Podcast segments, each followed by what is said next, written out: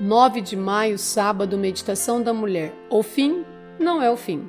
E lhe enxugará dos olhos toda lágrima, e a morte já não existirá. Já não haverá luto, nem pranto, nem dor, porque as primeiras coisas passaram. Apocalipse 21, versículo 4.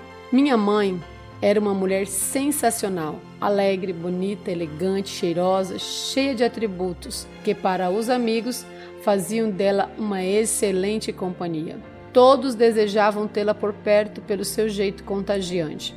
O que as pessoas não sabiam é da máscara que ela usava para esconder o vazio e a tristeza que sentia pelas dores causadas ao longo de dois divórcios, mudanças, perdas e muitas lágrimas derramadas. Em 20 de abril de 2012, ela faleceu de forma repentina. Havia sobrevivido a dois infartos, porém o terceiro foi fulminante, não lhe dando oportunidade de receber socorro e nos deixando não apenas com um grande vazio, mas com a pergunta: Por que, Senhor? Na verdade, todos os amigos e familiares não entendiam o porquê de sua morte.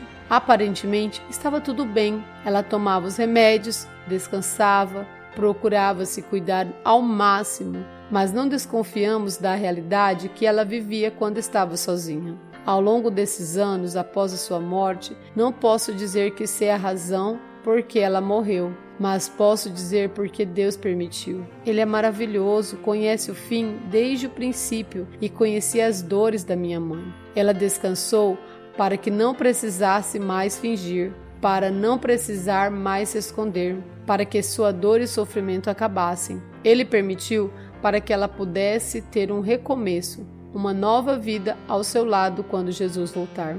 Hoje olho para trás com saudade, mas feliz, pois sei que ela está descansando de todos os sofrimentos difíceis pelos quais passou.